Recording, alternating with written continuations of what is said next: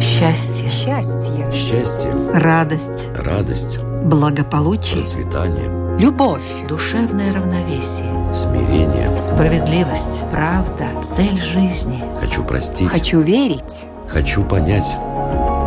Беседы о главном. На Латвийском радио 4.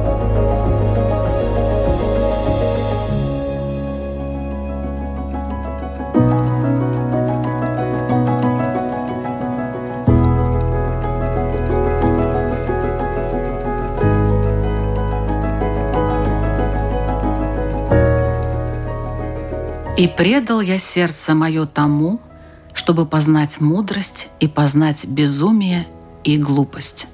Узнал, что и это томление духа, потому что во многой мудрости много печали. И кто умножает познание, умножает скорбь.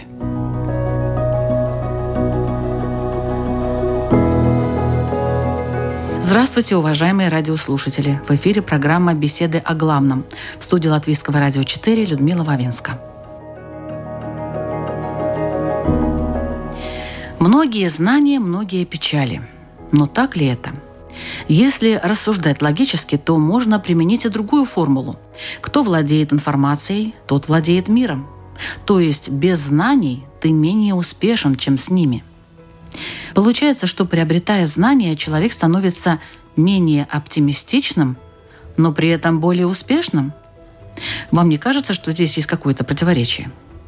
Честно говоря, не хочется мудрости с оттенком печали. Но, может, наши сегодняшние гости переубедят меня и сделают другое умозаключение. Итак, много знаний, много печали. Такова тема бесед о главном. Сегодня ее обсуждают буддист Игорь Домнин Добрый день. И раввин Ильёху Крумер. Добрый день. И мы начинаем. Как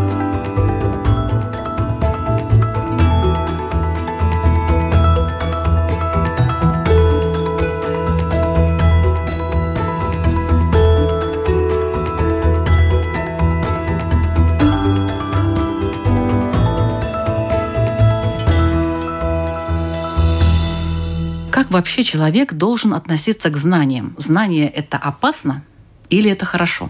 Если мы немножко интерпретируем буддизм, то в первую очередь надо понять, о каком знании мы говорим.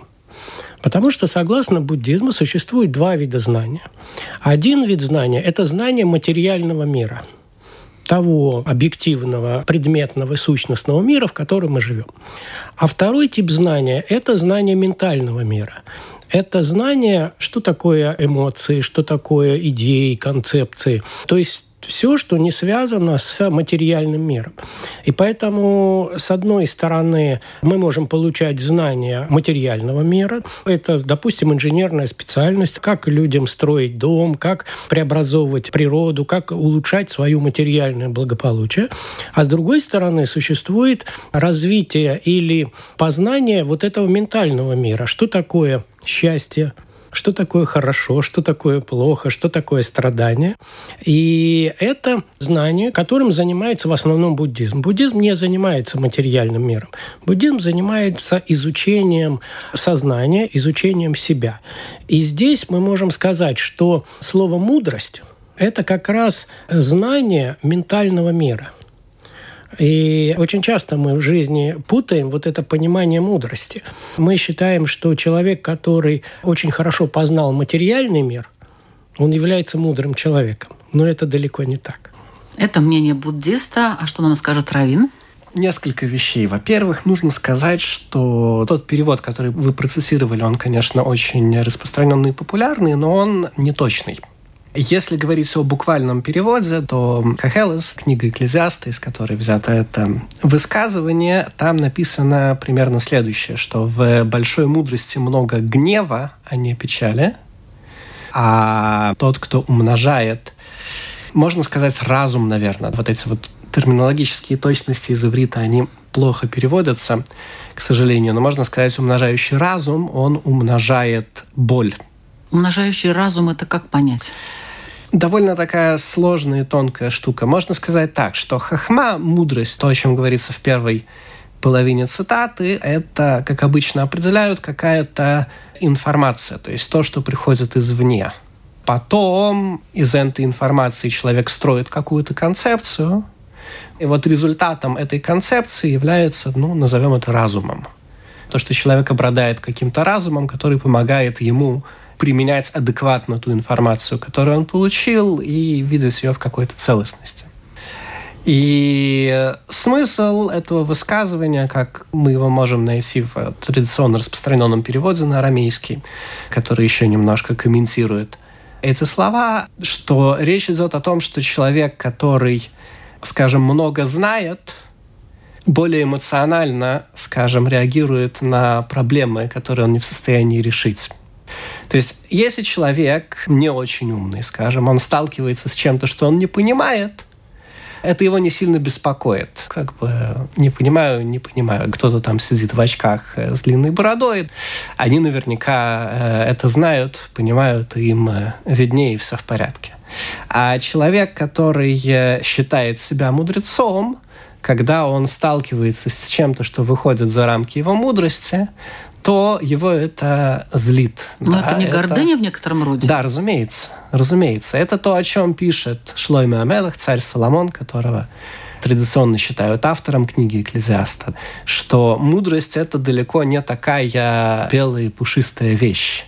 Что вот мудрость, в частности, она неминуемо приводит к этому. А по поводу второй части, тот, кто умножает разум, умножает боль, там переводчик приводит такую идею, что если человек, набравшись разума, тем не менее умирает в юности, то окружающие скорбят об этом больше, да, им это больнее в сердце, как же вот так такой мудрый человек скончался таким молодым, и кажется, что имеет в виду здесь переводчик, ну и автор, что мудрость по жизни не очень помогает.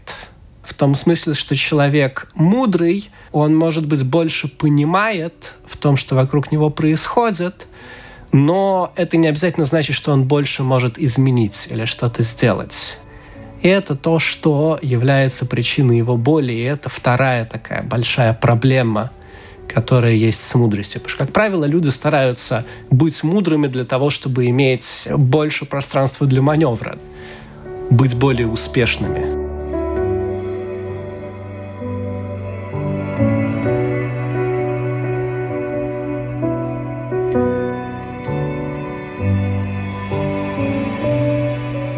Не означает ли это, что знание – это опасно все-таки? Знание, разумеется, это опасно. Можно сказать, что любая вещь, которая эффективна, она опасна. Безопасно только то, что неэффективно. Вы согласны, уважаемый Игорь? Ну, здесь, если мы начнем интерпретировать с точки зрения буддизма, то мудрость здесь – это именно познание самого себя человека. Потому что здесь надо отделить знание материального мира и знание самого себя. Если человек хочет быть успешен в материальном мире, он должен познать законы материального мира. То есть, если он хочет заработать много денег, он должен изучать бизнес, изучать э, Но там, этого будет достаточно. Для успешной жизни в материальном мире это будет достаточно.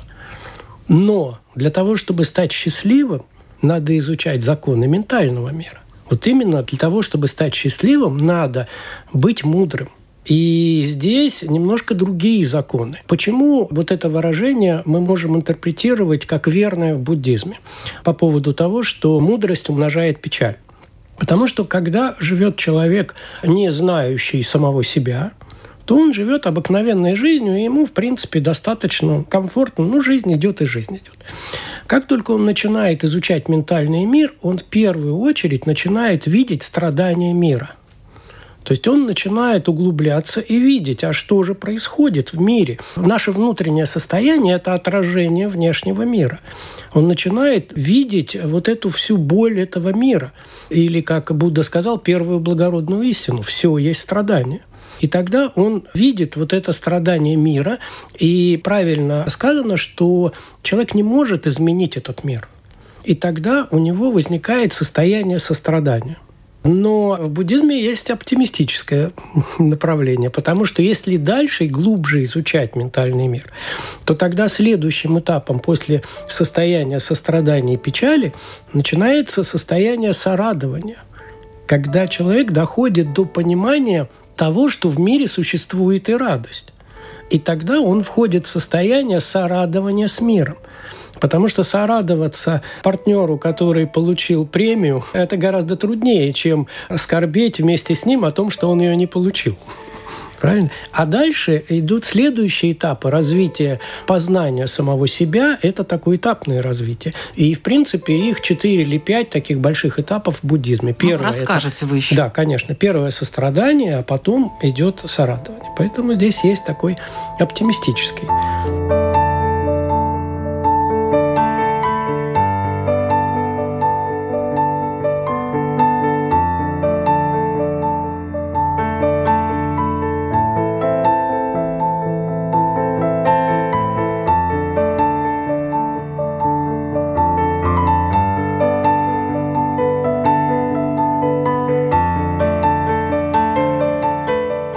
Вот есть такое выражение «незнание не освобождает от ответственности».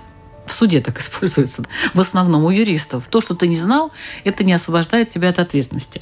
То есть все-таки лучше знать и предвидеть, чем не знать и попасть в просак. Тем самым, может быть, наказав как-то и себя, и других людей. Мне кажется, что в юриспруденции используют слово «ответственность» не совсем так, как его используем мы. В том смысле, что в юриспруденции ответственность – это, собственно говоря, возможность государства тебя наказать за твой поступок, и ну, это то, что имеется в виду. Нет, да, ну, что если незнание ты знал, не Не знал, да. Нет. Вот, то есть мы тебя можем наказать, и нам не интересно, ты, собственно говоря, знал или не знал. Так а и жизнь наказывает точно так же. Не совсем так. Мы понимаем ответственность как способность человека быть ответственным за свои действия в том смысле, что если он что-то испортил, то ему же это и чинить. То есть, что его действия, они накладывают на него некие обязательства.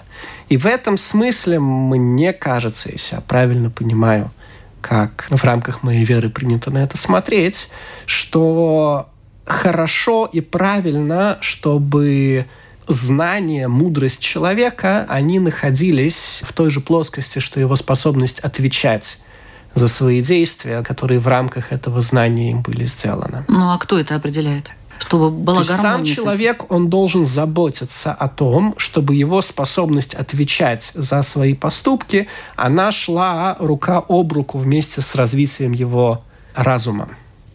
Потому что если в какой-то момент его разум вырывается вперед, то получается такая парадоксальная штука, да, что его как бы великий разум, он оказывается во власти нечто такого как бы гораздо более примитивного, что представляет из себя, ну, скажем, его личность. И это приводит к некоторым печальным последствиям. Ну вот, например, он начинает злиться. Как да, минимум. На, да. А да, то еще хуже. Да, вот, на те проблемы, с которыми он своим разумом сталкивается. Ну вот мы говорим знание и мудрость, но, наверное, надо как-то определиться, какая разница между знаниями и мудростью. Мы можем подразумевать под знаниями знанием внешнего материального мира. Нет, но То знание есть, внутреннего тоже ведь есть. Вот знание внутреннего мира мы можем назвать мудростью. То есть знание – это то, что делать с материей, а мудрость – это то, в каком состоянии я нахожусь. И вот эти две категории, они, в принципе, должны всегда находиться в балансе. Потому что если мы будем очень хорошо знать э, внешний материальный мир, но при этом совершенно не понимать самого себя и что происходит с нами, и что такое хорошо, что такое плохо, то мы создадим атомную бомбу и кинем ее куда-нибудь для того, чтобы просто испытать. Это же э, знания очень большие должны быть, чтобы изменить так внешний материальный мир. И поэтому должен быть обязательно баланс между знанием внутреннего мира, знанием, что мы должны сделать сейчас для того, чтобы завтра не страдать. А завтра сделать умелое действие для того, чтобы завтра быть счастливым. Что приводит к счастью, а что приводит к страданию внутри нас. Потому что очень часто мы пытаемся знаниями материального мира регулировать наше внутреннее состояние. Мы хотим путем покупки какого-то предмета достичь состояния счастья. А это невозможно. Это другие Сплошь законы. да рядом мы так да, делаем. Это другие законы. Но это проще.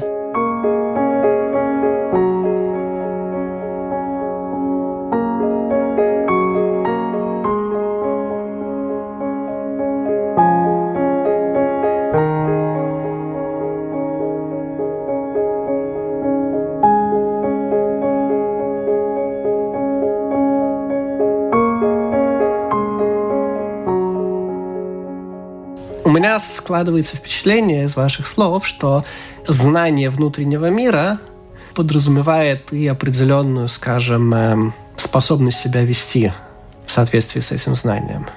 Что делать в ситуации, когда человек знает, допустим, внутренний мир, и при этом это знание, оно его не обязывает? Есть каким образом знание внутреннего мира становится обязательным для человека? Есть знание и есть понимание. Знание – это когда я знаю поверхностно. Ну, допустим, я взял учебник и выучил это все. А вот когда я понял это знание, то я изменил свою сущность.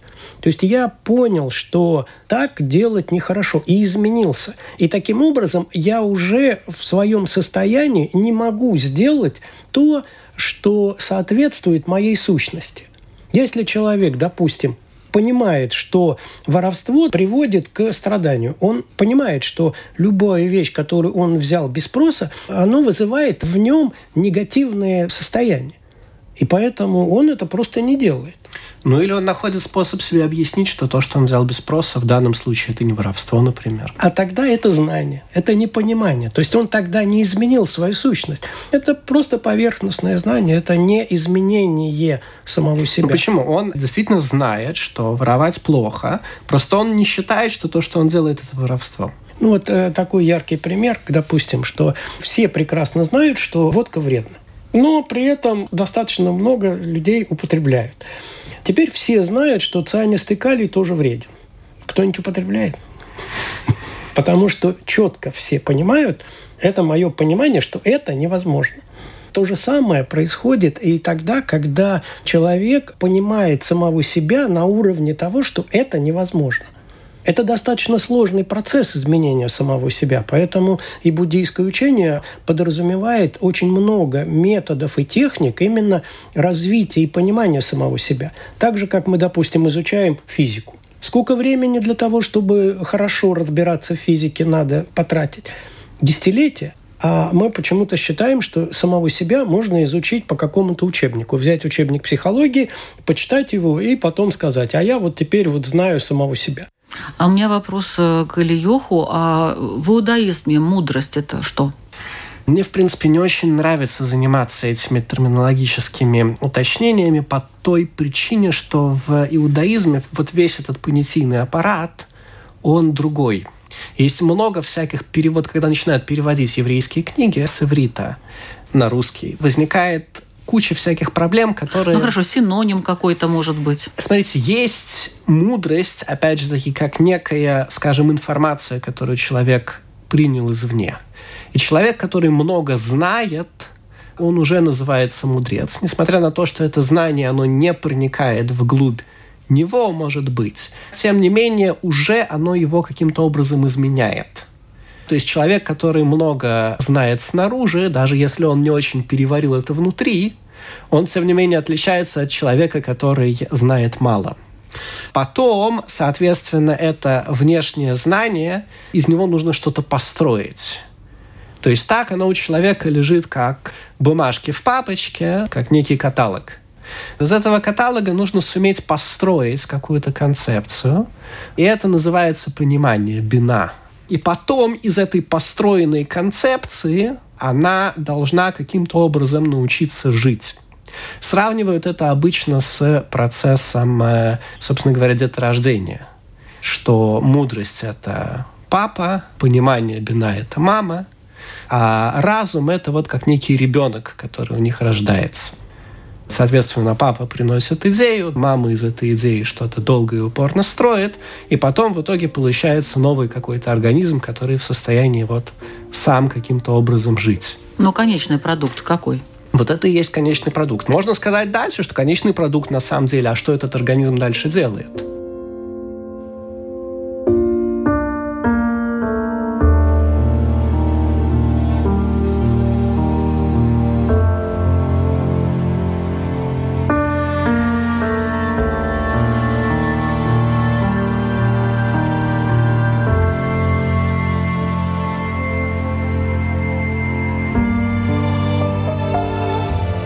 После того, как он создался, да, он способен к жизнедеятельности, после этого у нас возникает вопрос, а что ж ты, дружище, будешь делать дальше? И когда ты, соответственно, начинаешь что-то делать, у тебя возникают какие-то проблемы, которых раньше не было в твоей мудрости. И, соответственно, в дело вступают следующие механизмы, ну и вот дальше так. Но, тем не менее, если мы говорим о разуме, то разум кончается вот с рождением этого ребенка.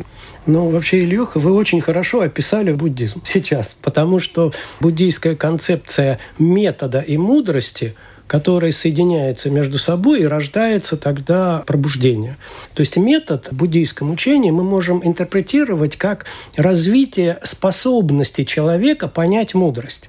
То есть любое знание, оно всегда делится на две части. Сначала мы имеем способность понять это знание – а потом мы с этой способностью понимаем знания. К примеру, допустим, человек родился с выдающимся музыкальным слухом, музыкальной способностью. Но если мы не будем его учить музыке, то Моцарта не получится. Получится какой-то э, дворовый музыкант, который будет очень хорошо играть. Но нужно иметь и способность, и само знание. И поэтому в буддийском учении как раз очень много уделяется времени развитию способности, то есть методу, а дальше мы даем вот это знание само. И тогда получается вот метод и знание, получается великий Моцарт. То есть тот, кто понимает вот эту музыку в полном объеме. Согласно буддизму, понимает мир реальности самого себя в полном объеме. Ну, всем это дано вообще или только избранным? Ну, в буддизме считается, что существует три категории людей, которые рождаются с разными способностями. Низшие способности, средние способности и высшие способности. И это зависит от времени, сколько человеку понадобится для того, чтобы достичь вот этого вот высших состояний. То есть, соответственно, если у тебя низшие способности, тебе надо, допустим, 50 лет, если у тебя средние, тебе надо 10 лет, а если высшие способности, человек может достигнуть там за 7 дней. А как это выяснить, как узнать? Узнать и заниматься этим. Просто заниматься, да. если получается. Как узнать, человек э, умеет играть? Какие способности у него на музыкальном инструменте? Надо просто сесть за музыкальный инструмент и начать играть. Только скорость получения результата.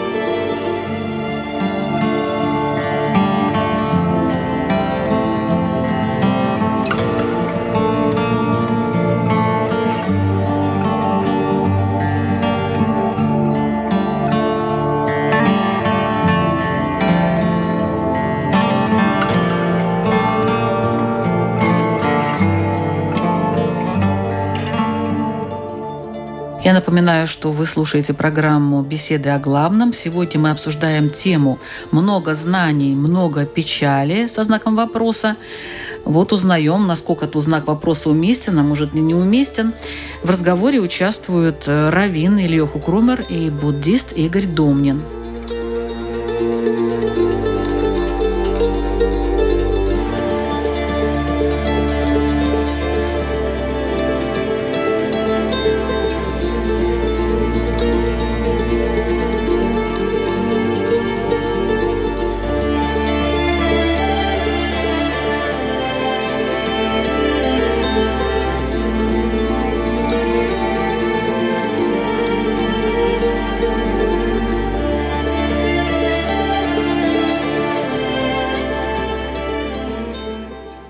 Какой-то обязательный минимум знаний для жизни? Я не говорю, что вы его назвали, но вообще существует? Наверное. Рассказывают, что один не еврей как-то пришел к... э, Вот было таких два великих учителя в какой-то момент, Шамай и Гилель, да, вот он пришел вначале ко второму, к Шамаю, и вот задал ему именно этот вопрос. Он был сформулирован таким образом, что «научи меня, пожалуйста, всей Тойре, пока я стою на одной ноге». Первый отказался с ним вести диалог на таких тонах, и он его прогнал палкой, говорит Талмуд, за такие вопросы. А второй, Елель, он ему сказал, то, что ты сам ненавидишь, другому не делай. Остальное комментарии, садись и учись. Есть очень много вопросов на эту историю. Как себя будет вести человек, который единственное, что он знает, это то, что нельзя другим делать, то, что он ненавидит. Это еще хороший вопрос. И насколько это можно считать минимумом, ну, тем не менее, так в Талмуде записано. В буддизме есть такой Ну, минимум? Я думаю, что это выражение по поводу того, что не делай другим то, что ты не хочешь себе. Вообще это в буддизме один из таких краеугольных камней. Есть такое троестишее, которое полностью выражает учение буддизма. Оно говорит так. Не делай зла, делай добро, развивай сознание для того, чтобы отличить одно от другого. Но начинается все с «не делай зла». И здесь тогда по поводу минимального знания мы можем сказать так, что в любом обществе существует свой порог минимального знания самого себя, знания ментального мира для того, чтобы сосуществовать с другими людьми в этом обществе. И в одном обществе минимальные знания должны быть одни – в другом другие, в третьем третье, и само общество это требует. И в обществе это видно. Если человек достаточно комфортно чувствует себя, если он в этом обществе является таким э, Своим. своим в этом обществе, значит, у него этих знаний ментального мира хватает для этого общества. А вот так вот перейти из одного общества в другое, допустим, с более низкого уровня на более высокий, Можно, но для этого нужно переходной. Во-первых, в более низком обществе можно развивать более высокое понимание самого себя. И тогда человек становится, может быть, даже, как это говорят, не от мира сего. Он, он выше этого мира становится. И тогда Ему он может перейти в другой мир. Другой мир, да. Да. А как вам вот э, такое выражение, довольно часто используемое, девушку из деревни можно вывести, деревню из девушки вот нет? Потому что развитие сознания – это очень трудное дело. Это очень тяжелый труд, это самый тяжелый труд, который есть у человека. Землю копать гораздо легче. Если девушка очень хочет, какие-то вещи, наверное, ну тоже все очень сильно зависит от человека. В принципе, мы все это видим на гораздо более простой э, проблеме эмиграции. Кому-то удается встроиться в другое общество прям так, что вот проходит 2-3 года, и, в принципе, не отличить, кажется, что он там родился. И вопрос, что, собственно говоря, будет, если возникнет какая-то гиперстрессовая ситуация. То есть человек все равно где-то у себя внутри, он несет тот культурный пласт. В теории нам тоже говорят наши учителя, что человек может в себя закопаться глубже, чем э, его собственная конкретная жизнь.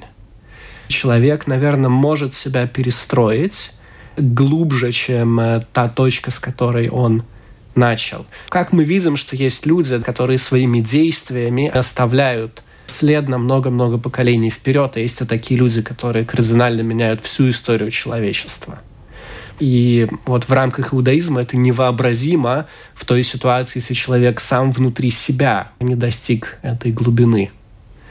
Поэтому, наверное, да. Но с другой стороны, если мы говорим об обычных людях, в той или иной степени действительно деревня, она будет, как правило, проглядывать. Но опять же таки, это не причина для того, чтобы не пытаться сверху наносить какой-то культурный слой.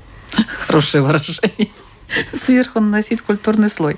Да, который осыпется при первой же... Ну, осыпется, но, по крайней мере, какое-то время оно будет стоять. Да. Но это Ну тоже да. время жизни. Для того, чтобы оно осыпалось, нужно, чтобы человек попал в определенные условия. Если эти условия достаточно комфортные и нормальные, то человек не может выпасть обратно в предыдущее состояние сознания. Поэтому есть выражение такое коммунистическое «бытие определяет сознание». То есть как человек бытийно живет, так он и думает. Но на самом деле здесь верно и второе, что и сознание определяет бытие. То есть здесь двоичная система. И бытие определяет сознание, и сознание определяет бытие. Потому что если у человека сознание недостаточно для этого бытия, то он разрушит это бытие.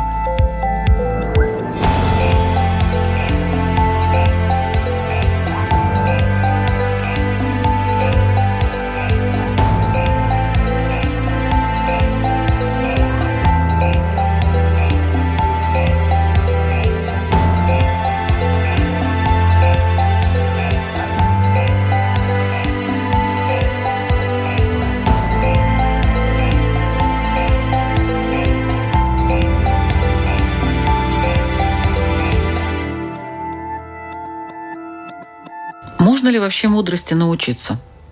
Да. Ну, не просто можно, но нужно. Другое дело, что действительно есть такой э, феномен, как способности.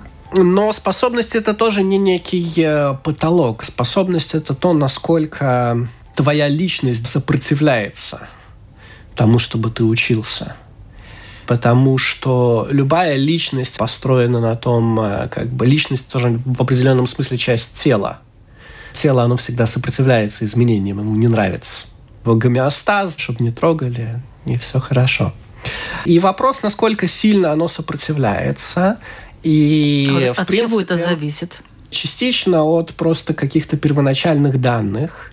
Частично это складывается в процессе ну, воспитания, роста той же самой личности.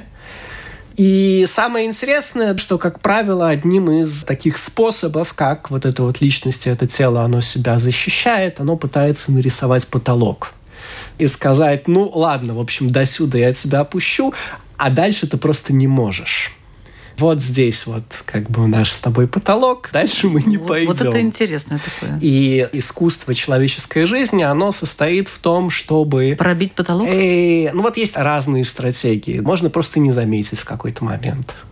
Пере... Сказать, перейти. ой, а я случайно. Да. Извини, так Обмануть сам получилось, себя, да. а оказывается, его там нет. Разговор с собой. Ну, как обычно говорят, как человеку перебороть свое дурное начало, когда оно чего-то сильно от него хочет. Сказать ему, ну, потерпи еще пять минут. И мы действительно пойдем и это сделаем. А потом еще пять минут. Потом может оказаться, что, в общем, прошел час, и никто не умер.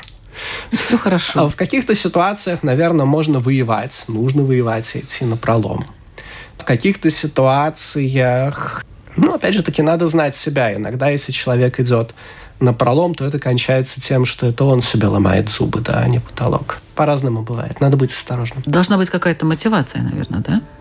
Вообще весь буддизм – это набор методов и техник как раз развития сознания. А мотивация какая-то должна А, быть? Конечно же, но мотиваций очень много должно быть, в зависимости от человека, в зависимости от времени года, от всего зависит. Изменяются мотивации, изменяются методы, техники. И вот этим и занимается буддизм как раз.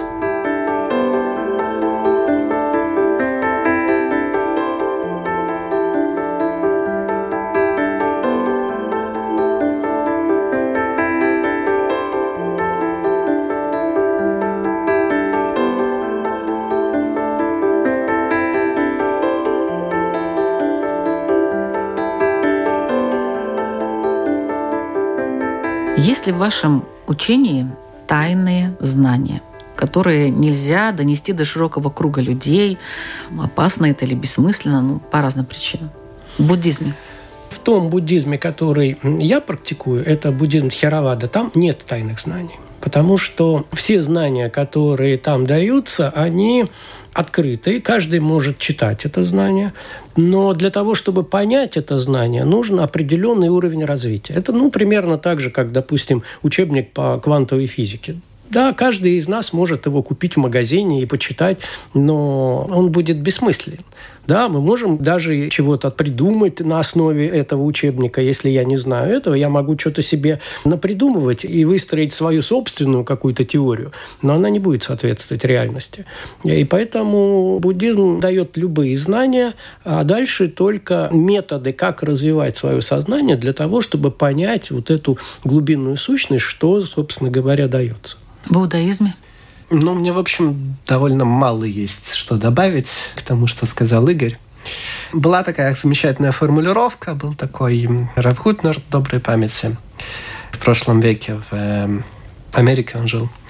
Э, он сказал такую штуку, что люди обычно думают, что тайное учение, кабала, мистицизм в иудаизме – это вещи, о которых говорят шепотом.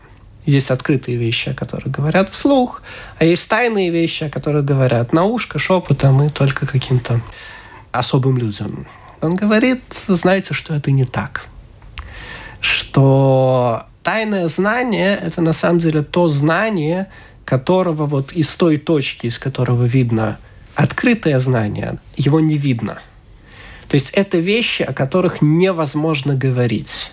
Это вещи, о которых, если мы пытаемся говорить, находясь ну, вот в каком-то состоянии этого открытого знания, у нас получается какая-то билиберда.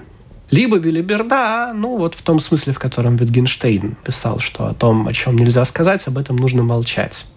То есть получаются либо глупости, либо получаются какие-то вещи, из которых человек, слушатель, потом вот в меру своей испорченности пытается сконструировать такую канализацию. То есть какие-то трубы, которые там куда-то потом чего-то стекает, получается очень забавно. К сожалению, особенно в наше время, в последний период, очень много действительно примеров в иудаизме в том числе, такой попытки сделать из этих вещей какой-то водопровод. Ну, наверное, потому что если человек занимается, допустим, физикой, 50 лет тому назад это было модно, а сейчас, ну, занимаешься ты физикой, это вообще кто такой? А вот если сказать, что я там занимаюсь тайным знанием, это у, Ну, на самом деле?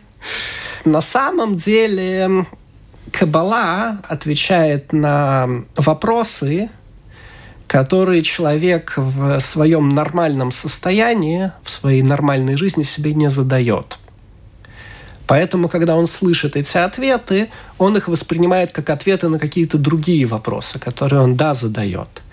А они на самом деле не являются ответами на эти вопросы, и их близко не интересует то, что интересует этого человека. То есть его интересует, чтобы у него дома канализация работала – Соответственно, вот он берет вантус, да, или еще что-то, я знаю, чем ее прочищают. Крота какого-нибудь туда залить. И, соответственно, он берет вот эту вот книгу, а там Проблема в том, что терминология это, в общем, одна и та же. Труба, она, в общем, ну и в Африке труба. И, соответственно, он это воспринимает как руководство вот к прочистку своих канализаций. А те люди, которые писали эту книгу, они, в принципе, канализационных труб никогда в жизни не видели просто. Они в другом мире живут. Иногда получается смешно, иногда получается трагично. Но есть вообще какой-то смысл, там, не знаю, читать эту кабалу И... простым людям? Или это все-таки не стоит делать? Смотрите, я думаю, что ответы на вопрос, как чистить свою канализацию дома, ее можно найти в гораздо более доступном, точном и практичном виде. Равно как и вопросы, как быть во всем успешным, заработать миллион – при этом не сесть в тюрьму там, и так далее и тому подобное. В большинстве случаев, опять же таки, те вопросы, ответами на которые занимается Кабала, не просто люди себе не задают. Если им вообще рассказать о том, что такие вопросы существуют, это невозможно рассказать. Мое мнение такое, что надо изучать это все, потому что надо читать. Потому что мы не знаем собственных способностей. То же самое, как пока человек не подойдет к музыкальному инструменту, он не знает его музыкальные способности. Поэтому да, надо брать эти книги, надо брать и Кабалу, надо брать и Бхагавагиту, надо брать и Библию. И это все надо читать. И дальше возникает вот это чувство понимания. Когда человек вдруг открывает какую-то сложную книгу, и у него есть чувство близости этого текста, он начинает понимать этот текст – да, он в полном объеме не может понять, но ему начинает нравиться это. И вот тогда это показывает, что у него есть способность, есть внутренняя предрасположенность для того, чтобы дальше изучать эти тексты.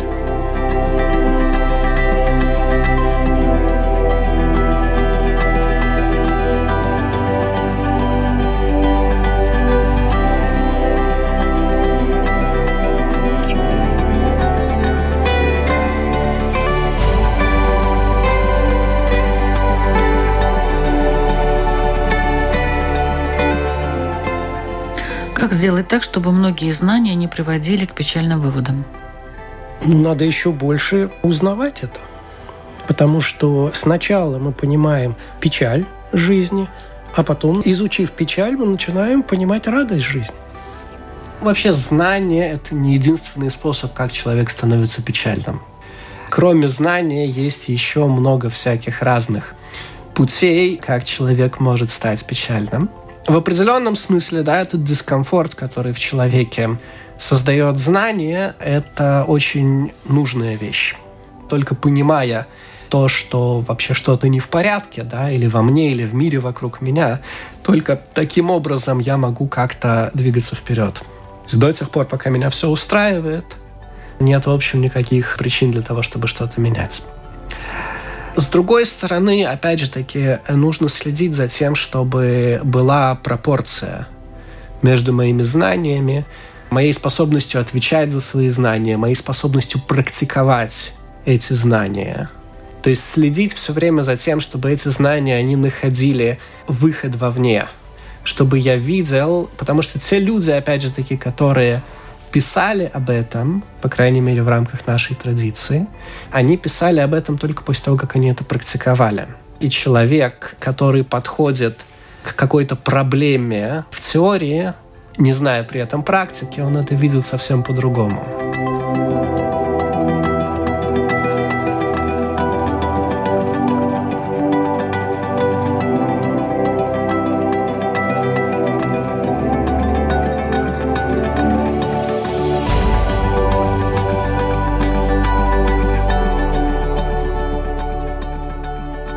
Ваши вопросы, уважаемые участники, нашим радиослушателям. Тема, напомню, много знаний, много печали.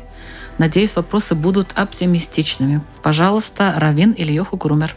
Был некий человек, большой мудрец Хония Магаль, и когда-то в какой-то момент своей жизни, в конце, он, так получилось, уснул на 70 лет. Уснул на 70 лет, проснулся, приходит в Бейт Мидраш, в Академию Торы, а там идет какое-то обсуждение, кто-то выдает какую-то идею, ему говорят, то, слушай, это блестящая идея, совсем как была вот у того Хуния Маагаль. Вот он, когда что-то объяснял, становилось так же ясно, как вот то, что ты сказал.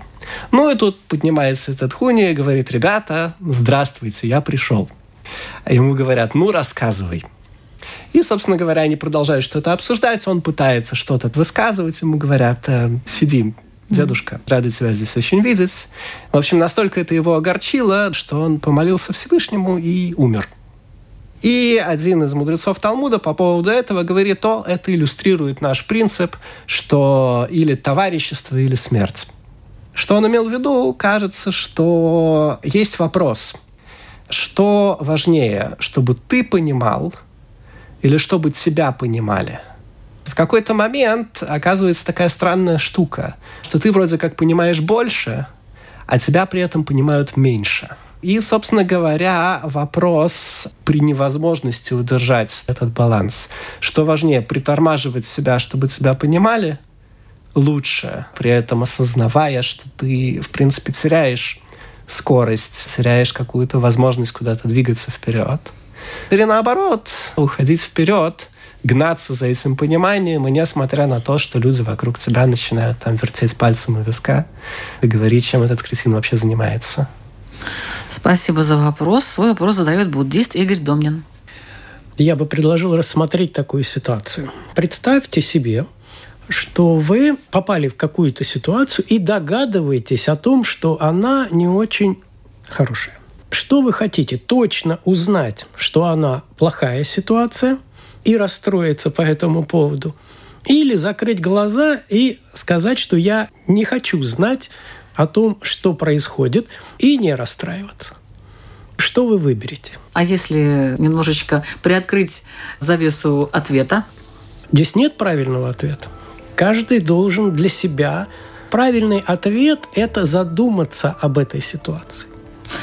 Хорошо, спасибо большое. Это была программа «Беседы о главном». Мы звучим каждую среду в 2 часа дня на Латвийском радио 4. Нас можно слушать и в подкастах. Присоединяйтесь к нашему стриму. Вот так назовем это. Хоть мы здесь и, в общем-то, представляем другие учения, но, тем не менее, я думаю, что все люди современные. Ведущая Людмила Варинска. Всего вам самого доброго. Счастье. Счастье. Счастье, Радость. радость, Благополучие. процветание, Любовь. Душевное равновесие. смирение. Справедливость. Правда. Цель жизни. Хочу простить. Хочу верить. Хочу понять. Беседы о главном. На Латвийском радио 4.